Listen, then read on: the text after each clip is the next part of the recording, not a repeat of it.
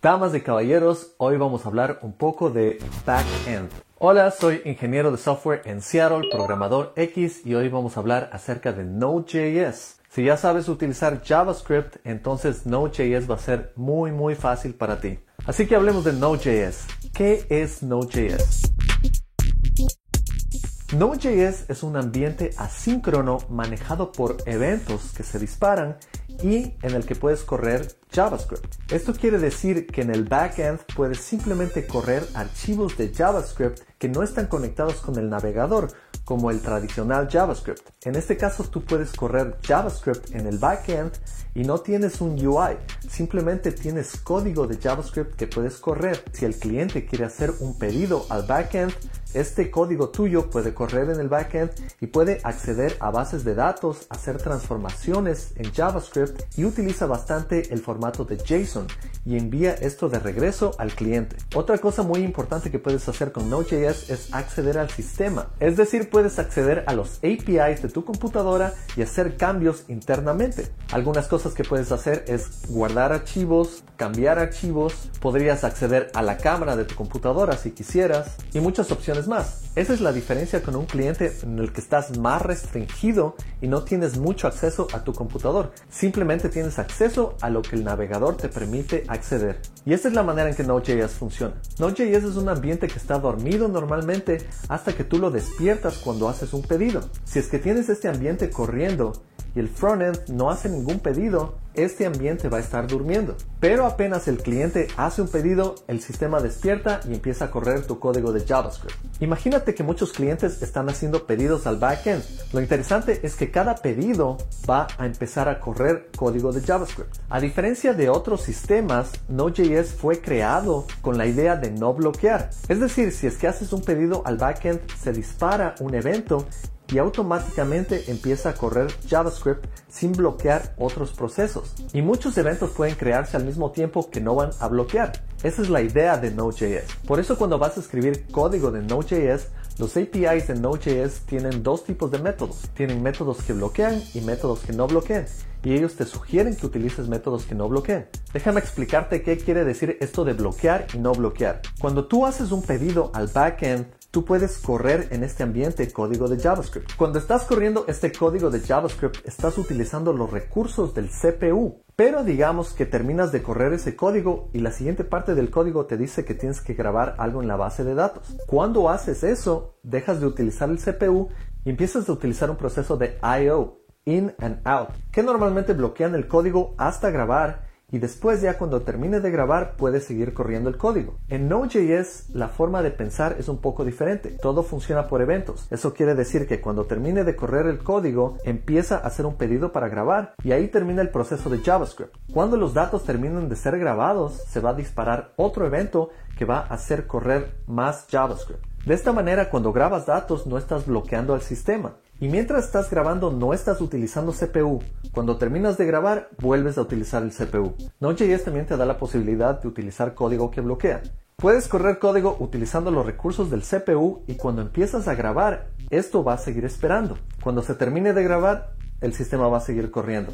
Y así estás bloqueando al sistema. Pero trabajar de esa manera no es recomendado. Es recomendado no bloquear el sistema. Y este sistema se llama el Event Loop. Es el mismo que existe en los navegadores, en los que no bloquean si es que no necesitas bloquear. Y es una de las bases fundamentales de Node.js. Node.js fue enfocado en trabajar con HTTP para hacer eventos y también streaming, que son eventos que ocurren uno después de otro súper rápido. Node.js también trabaja bajo el principio de utilizar solo un hilo o thread que es básicamente solo utilizar un proceso, pero te permite acceder al poder de muchos cores o núcleos de tu computador y también hacer load balancing. Es decir, cuando hay muchos pedidos que se hacen simultáneamente al backend, estos son como eventos que se disparan simultáneamente y puedes tener muchísimos de ellos. Puedes hacer que un ambiente corra algunos de ellos y puedes hacer que otro ambiente corra otros pedidos. Esto es diferente con otros lenguajes de programación. Cuando hacen pedidos, muchas veces se crean diferentes procesos. Recuerda que Node.js solo es un proceso a la vez, es decir, un hilo, un thread. Y para explicarte un poco más los beneficios de esto, déjame darte un ejemplo. Digamos que haces un pedido al backend y dura un minuto. 10 de estos segundos son corriendo código en el CPU y 50 segundos son grabando datos a la base de datos. Esto podría tomar un minuto de CPU en otros sistemas, pero Node.js después de esos 10 segundos descansa, no utiliza el CPU y continúa con las operaciones. Hay que prestar atención que cuando utilizas Node.js, Node.js utiliza como base fundamental una librería que se llama Libboot. Y esta librería tiene muchos métodos que realmente bloquean. Entonces hay que tratar de no utilizar esos métodos mucho. Otro dato importante de Node.js es que utiliza el V8 Engine. Este es un motor de JavaScript utilizado por Chrome y ahora también Microsoft Edge lo utiliza. Node.js también es open source, lo que quiere decir que cualquier persona puede contribuir para mejorarlo. Y lo más importante es que cualquier desarrollador que aprendió JavaScript para el frontend puede utilizarlo para el backend y hacer aplicaciones isomórficas.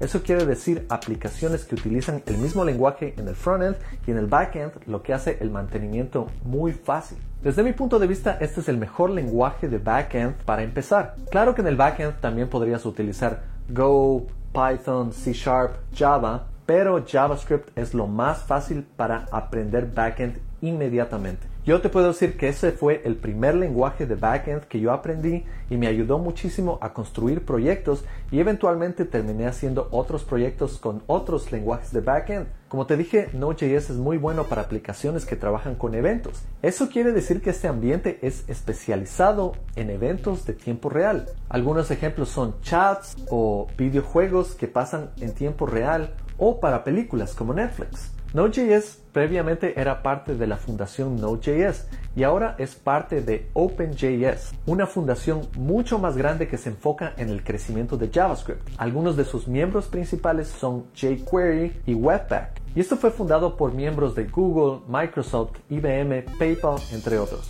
Node.js ha aumentado muchísimo en popularidad en los últimos años y hoy es considerado un ambiente excelente para trabajar en el backend. Algunos ejemplos de compañías que sí lo utilizan son GoDaddy, Groupon, LinkedIn, Microsoft, Netflix, PayPal, Walmart y AWS. Así que si te topas con un desarrollador old school de la vieja escuela y te dice, no, esto no es un lenguaje de programación porque muchas veces no les gusta JavaScript, puedes nombrarles todas estas compañías que están utilizando Node.js en proyectos muy serios hoy en día. Y déjame hablarte un poco de cómo llegó Node.js a ser lo que es hoy en día. Node.js fue creado en el 2009 por Ryan Dahl. En el año 2010 se creó NPM. NPM viene de Node Package Manager, es decir, fue creado como un administrador de librerías para Node. Y hoy en día es raro ver un proyecto que no tenga NPM, pero más se utiliza para el frontend. Lo interesante es que este administrador de librerías fue creado para Node y todas estas librerías que podían ser utilizadas en Node.js en el backend, muchas veces también podían ser utilizadas en el frontend. Entonces NPM se popularizó de backend a frontend y hoy NPM es utilizado en todos lados. En el 2011, Node.js fue creado nativamente para Windows. Y ese fue un paso muy importante para Node.js, pero al mismo tiempo, hoy en día tienes Docker. Docker es un sistema que te permite correr cualquier ambiente de backend en un contenedor que puedes correrlo en diferentes sistemas operativos. Y vas a escuchar muchísimo de Docker cuando empieces a trabajar más en backend. Node.js tiene unas limitaciones que no te permite por sí solo crecer verticalmente, solo horizontalmente. Crecer verticalmente es añadir recursos a tu computadora para poder hacer muchas cosas más. Crecer horizontalmente significa añadir más computadoras para poder lidiar con más pedidos. Y a pesar de que Node.js no permite mucho el crecimiento vertical, es más horizontal, es decir, podemos crear muchos ambientes en diferentes computadoras y así procesar una cantidad infinita de pedidos, pero existen muchas utilidades que permiten a Node.js crecer verticalmente. Si quieres instalar Node.js en tu computador hoy, te voy a dejar aquí abajo el link de Node.js también tienen su versión en español y te recomiendo bajar la versión LTS, que es una versión estable. Ellos también te permiten bajar la última versión, pero no es tan estable. De igual manera, si es que vas a trabajar con Node, te recomiendo un paquete que se llama N, solo N. Eso lo puedes instalar una vez que instales npm. Es decir, tienes que instalar Node, que va a instalar automáticamente npm, y con npm instalas n, que te permite cambiar las versiones de Node si deseas, porque una vez que cambias las versiones de Node, puedes utilizar diferentes librerías que funcionen con diferentes versiones. Y finalmente te voy a recomendar que leas un poco acerca de Express. Express es un framework para Node que te permite trabajar con servidores web de una manera mucho más eficiente y limpia. El código es muy simple y puedes trabajar con pedidos que vienen del frontend, puedes hacer get requests, post requests, put requests, delete requests, todos los típicos pedidos que hace el frontend. Así que lee un poco más de Express. Igual espera un poco que voy a sacar en algún momento un video sobre Express. Y bueno, te recomiendo que utilices Node.js apenas estés listo para empezar a estudiar backend. Igual dime, ¿qué preferirías utilizar para el backend? ¿Te gustaría utilizar Node.js con Express o te gustaría utilizar otros frameworks como Python y Django o C Sharp y .NET, Java y Spring? No te olvides de suscribirte, de activar las notificaciones y contarles a todos tus amigos y colegas que hacen programación sobre este canal. Muchas gracias y nos vemos en la próxima. Ahí te ves.